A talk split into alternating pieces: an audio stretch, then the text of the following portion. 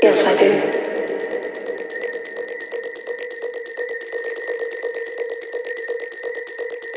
Yes, I do.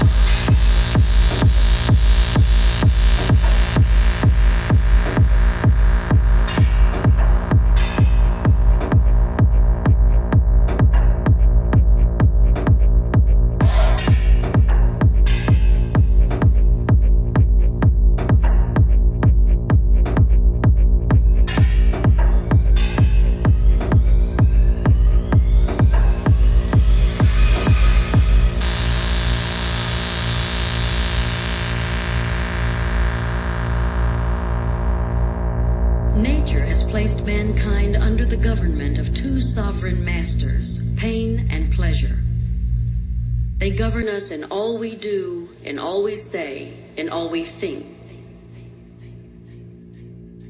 Every effort we make to throw off our subjection will serve but to demonstrate and confirm it. The secret of success is learning how to use pain and pleasure instead of having pain and pleasure use you. If you do that, you're in control of your life. If you don't, life controls you.